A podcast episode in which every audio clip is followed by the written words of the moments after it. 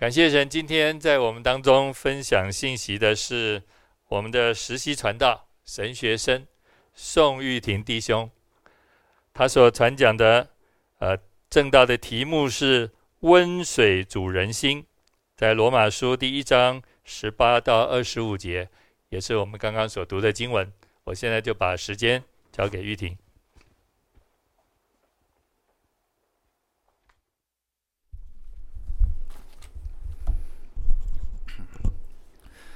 各位弟兄姐妹平安。在《拉比传奇》这本书中，有一个故事，说到有两位小偷，他们去一户人家偷东西。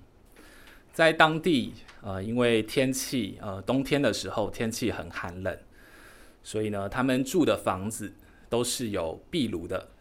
那因此呢，这两位小偷他们就很顺利的，呃，通过烟囱。从壁炉进到室内，结果其中一位小偷不知道怎么了，他穿过壁炉之后，他的全身上下都是干净的，可是呢，唯独他的脸是黑的，呃，沾到了灰，一整片黑黑的。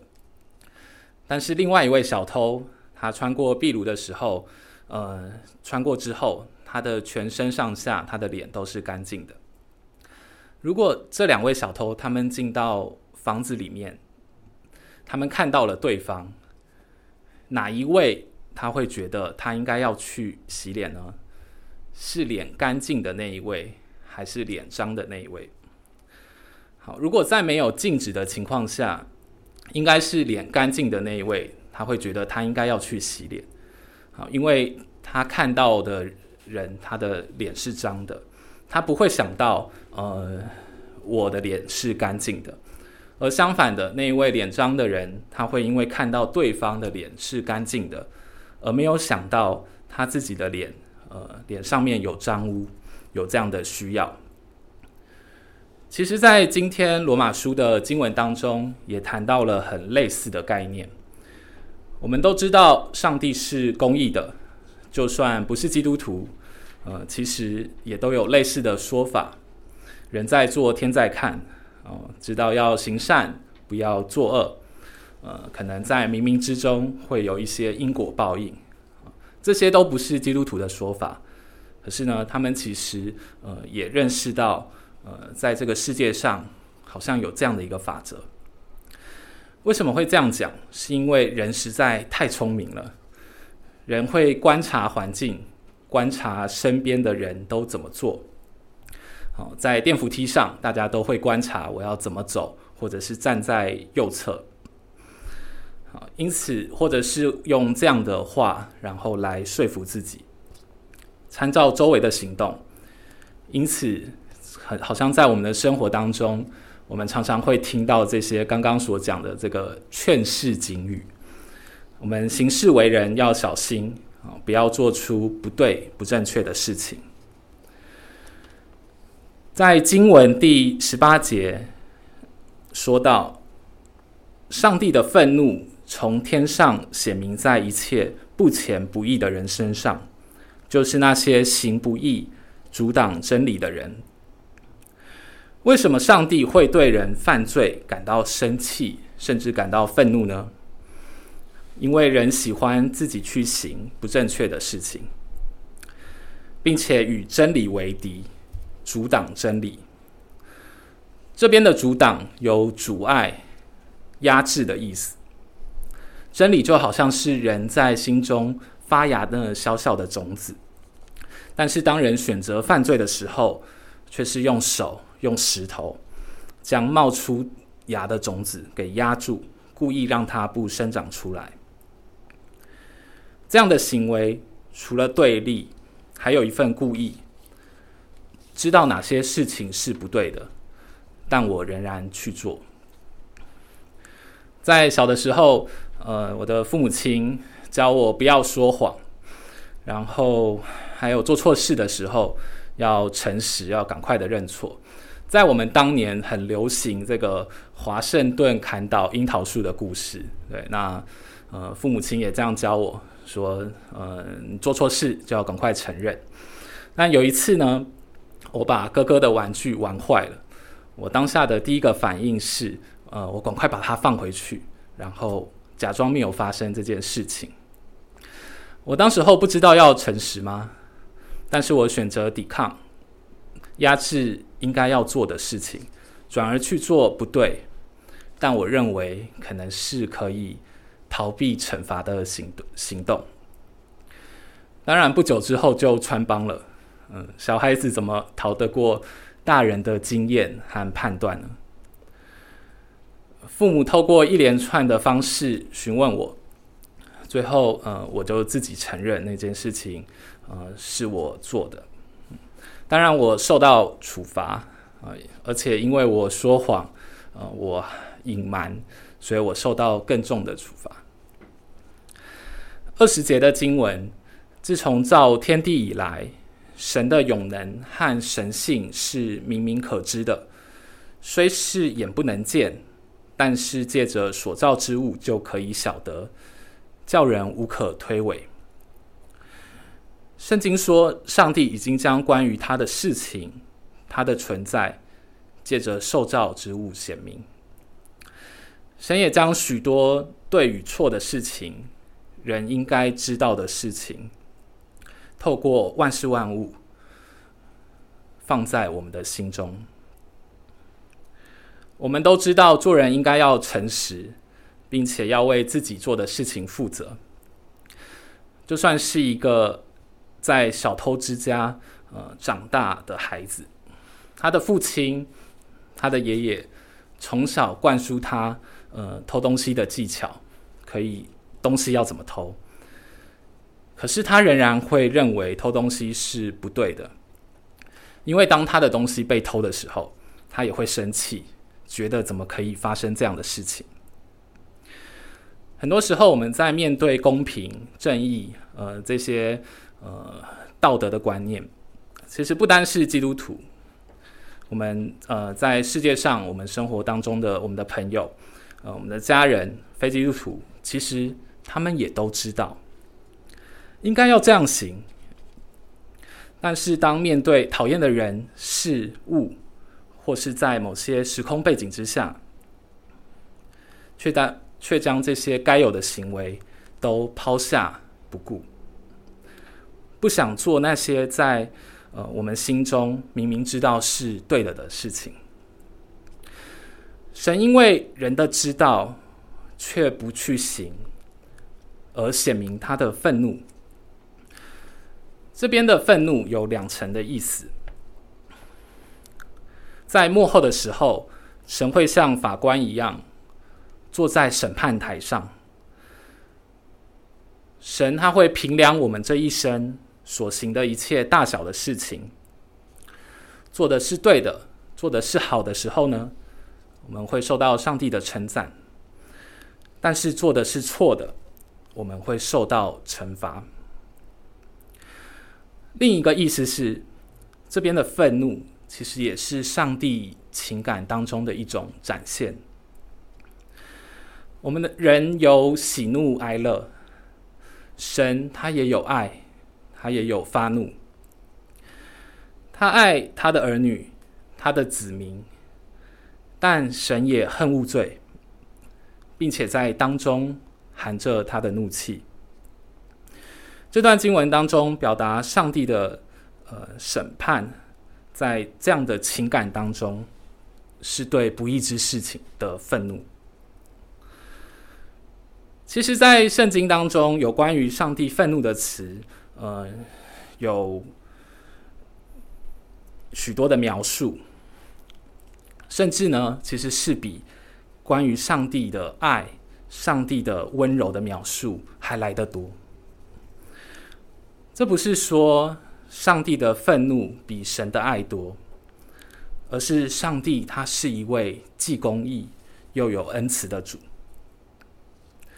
公义与慈爱都是他拥有的属性，是同一位神的展现，是他同时具有的性情，也是圣经中对上帝真实的描述。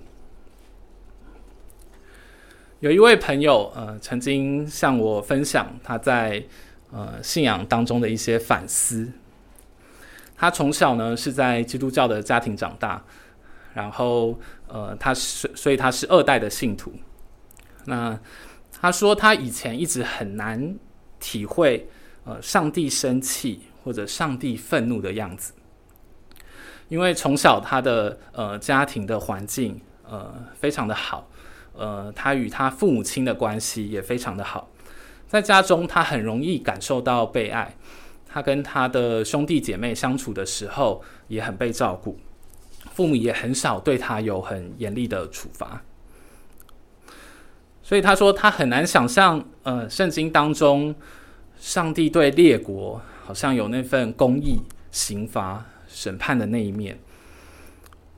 但他后来自己反省，他也发现，在信仰的历程当中，他对上帝缺少了一份。敬畏之心，因为天父对他来说就像是他家里面父亲的形象。当然，天父更好，天父不会犯错，但他就是无法将圣经当中上帝的某某些面相结合在一起。上帝的形象在圣经中是我们的朋友，是我们的父亲。是我们的帮助者，是我们的安慰者，但他也是公义的主，他审善罚恶，他也使隐藏的事情显露出来。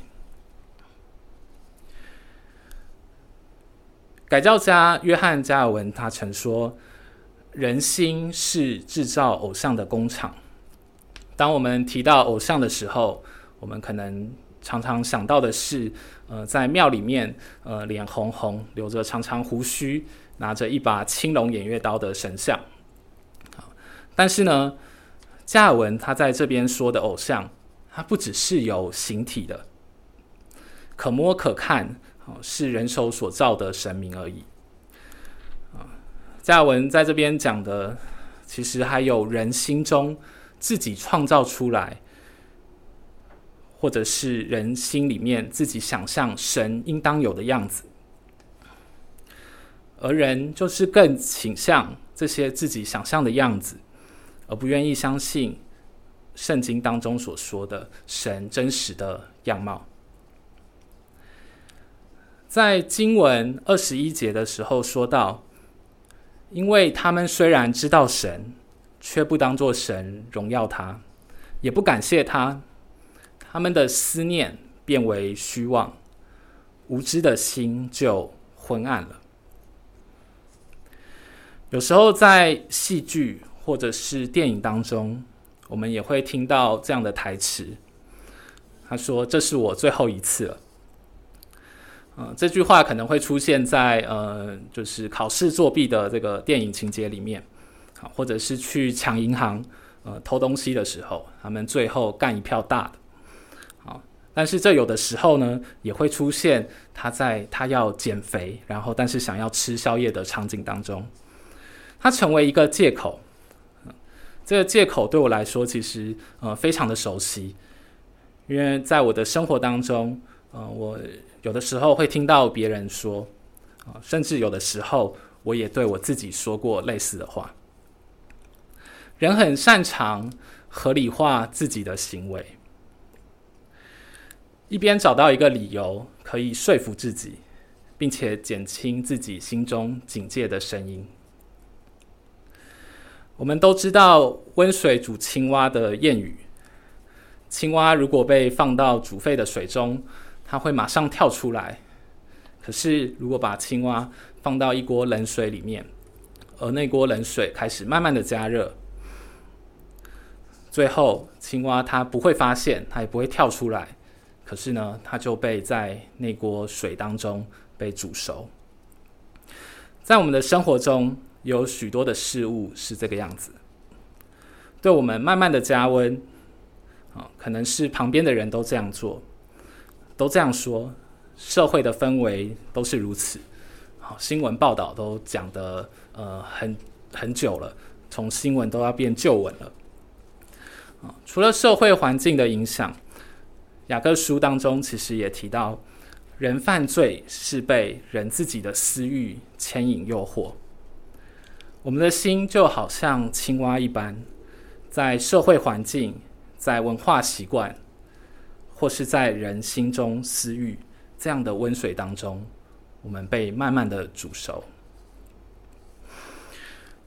在以前打工、呃上班的地方，我有一次很近距离的接触，看观察到一个呃婚姻出轨的一个过程。当时候的工作，呃，我们常常需要去拜访一些的客户，啊、那我们跟呃一些的客户跟一些的业务有一些的往来。那当时候呢，呃，因为我才刚进去，所以。呃，我都会跟着老板一起去拜访客户。那有的时候呢，也是我的同学跟呃我的同事跟老板一起去。那我们跟其中一间公司的业务往来的特别的频繁，所以其实很快就跟他们很熟识了。嗯，我的老板呢是一位很热情的人。偶尔我们在呃上班时间以外，我们会有一些的小的聚会。可能是呃聚餐，可能逢年过节的时候会有烤肉，但是在那段时间当中，都有那个公司的业务一起。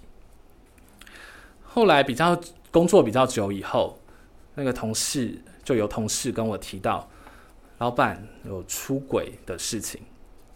他晚上常常用加班当做借口，晚回家，或者甚至是不回家。为什么同事会知道？因为太太有的时候会打到公司来询问一些事情。其实面试完进到这间公司以后，老板都对我们这些呃新员工很好，也很照顾我们。他平常的性格也非常的开朗，可是，在那段时间里面，发现老板改变了很多，不只是我，其实我们身边的呃一些的同事。也有感受到公司的氛围变得跟以前不太一样了。他不再像以前一样的有活力，很多时候，呃，显得烦躁。找他讨论事情的时候，他常常在看他的手机，或者是有一点心不在焉的。明明他自己是老板，可是，呃，他很累，常常很累的样子，好像他呃在上两份班一样。这件事给我一个很深的感触，就是原来在婚姻当中要再多爱一个人，所付出的代价是比我想象中的大太多了。时间、金钱、生活，我觉得如果我是呃老板的这个角色，我一定没有办法承受这份代价。而当事情最后爆发出来的时候，也确实一发不可收拾。但是每个做决定、做这个决定的人，不是都有一个共同的前提吗？就是我这样做不会被发现。当我把坏掉的玩具放回去的时候，我也是想着绝对不会发现啊。因为当时候没有一个人看见啊，虽然我们家里只有四个人，啊，不会有人知道是谁放的，啊，只要我不承认，就不会有人怀疑我。当然，对基督徒来说，我们知道上帝都知道一切，他看过我们，他也看见我们心中一切所思所想。但是，当我被罪恶所吸引的时候，我在心中好像也刻意的把上帝给遗忘，我减少想起他的频率，我用各样的理由说服自己，说，呃，这没有什么不对的，或者是说最后一次也还好吧，这是全天下男人都会犯的错，啊，不会被发现的。求上帝帮助我们在面对罪恶的时候，在。我们正准备陷入这样的泥沼中的时候，能更多的意识到，我们是活在至圣至荣的主面前。我们不要合理化自己的行为，不要做不讨神喜悦的事情，更不要跟上帝开玩笑，试探他的底线。在二十一节之后，经文讲到了许多犯罪不讨神喜悦的事情，当中有拜偶像的，有男和男、女和女同性的性行为。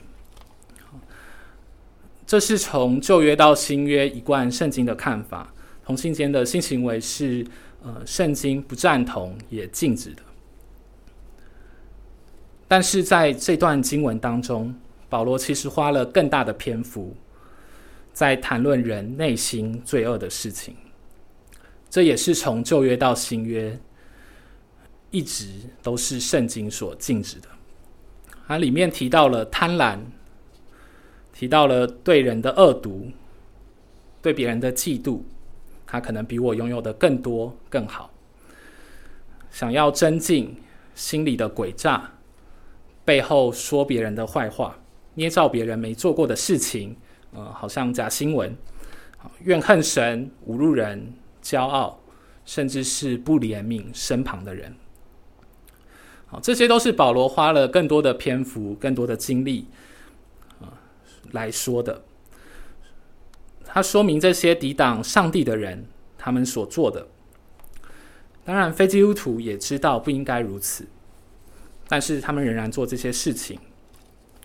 而基督徒的我们，也知道不应该如此，但我们在很多的时候，我们也可能做这些事情。这些事情隐藏在人的心里面，是隐晦的。是不容易被发现的，但是这些也是上帝明明禁止的。二十八节，他说：“他们既然故意不认识神，神就任凭他们存邪僻的心，行那些不合理的事。神让日头照好人也照歹人，神赐许多的恩典给基督徒，也给非基督徒，但有时。”就是会遇到，呃，明明我就是符合了打疫苗的资格，但我还在排队。诶，可是有一些明明是十一类的人啊，他没有在资格当中，他已经准备打第二剂了，啊，或者是怎么我红灯右转的时候才一次，我就遇到了警察，啊，别人都在马路上超速都没有被抓。经文当中提到，上帝其实任凭恶人去行，怎么个任凭法呢？上帝不行恶，但是上帝让那些行恶的人，他们行得很顺利，而且一直往错误的方向走下去，没有被拦阻，也没有发现他应该要赶快回头。跟上帝帮助我们，当我们看到不公平的事情的时候，不要因为我们的恶事，呃，没有。被抓到而沾沾自喜，也不要因为看到不公平，我们的心里面感到不平衡。在今天的这段经文当中，保罗描述了上帝对人犯罪的情况是很强烈的愤怒。呃，但是我们也不要忘记，我们所信的信仰的核心是耶稣基督的福音，是耶稣基督的救恩。是因着他的牺牲与代赎，耶稣基督替我们承受了上帝的愤怒，我们才得以成为上帝的儿女。很特别的，保罗在二十五节的时候，他穿插了一句颂赞：“主乃是可称颂的，直到永远。”在面对人心的邪恶、面对神的怒气的时候，有许多人不将神当作神。但保罗他仍然有一份注意力，就是将焦点转向真神，并且称颂他。在开头的时候，我们有讲到有两个小偷的故事，他们谁会去洗脸？温水煮青蛙的时候，或者是我们在用心理呃在心里面说服自己的时候，为什么会造成这些原因？我觉得在这些故事和问题背后的核心，是因为他们都缺少了一个参照物。它像温度计一样，或者是像一面镜子，它是把人最实际的情况可以显现出来的一个标准。他们少了生命当中的参照物，就是上帝的话语和耶稣基督自己。我们平常会说，我们透过聚会，我们来呃读圣经，我们祷告，我们亲近上帝，啊，成为我们对准上帝的参照物。好，这些方式都是完全正确的，也是应当乐意去行的。但是保罗在这边也提供了一个具体的方式，作为我们生命当中的参照物。在二十一节的经文提到，他们虽然知道神。却不当作神荣耀他，也不感谢他。在这节经文当中，我们有一个反面可以学习的参照物，就是我们要荣耀神，并且要感谢他。呃，荣耀神是什么意思？很多事情都是荣耀神。当我们在呃唱诗歌的时候，当我们在主日崇拜当中的时候，我们专心。或者是我们其实存着敬畏上帝的心而活的时候，我们都是在荣耀上帝。而感谢就是我们为一切发生的事情来到上帝的面前感谢他。我们为着生活当中所经历的大小事，呃，我们遭遇的不论是顺境或者是逆境，甚至当我们犯罪得罪神的时候，我们也能来到上帝的面前求他赦免。并且感谢他的赦免。我们不轻忽上帝的标准，但也将眼目重新定睛在上帝身上。因为唯有来到主的面前的时候，这是一种提醒。我们的颂赞，我们的感谢，也是强迫我们重新校正我们的目光。在一九八八呃呃一九九八年的时候，美国太空总署 NASA 它发射了一颗呃火星的探测卫星。这颗卫星的目的是从呃是要到火星，然后观测火星的大气层，还有火星的天气。因此它呃会绕着火星公转这样子，呃绕着火星自转。好，那但是呢，在进到火星的轨道以后，它却与地球的控制中心失联。好，那最后呢，发现呃，这颗卫星就是在大气层当中被烧毁了。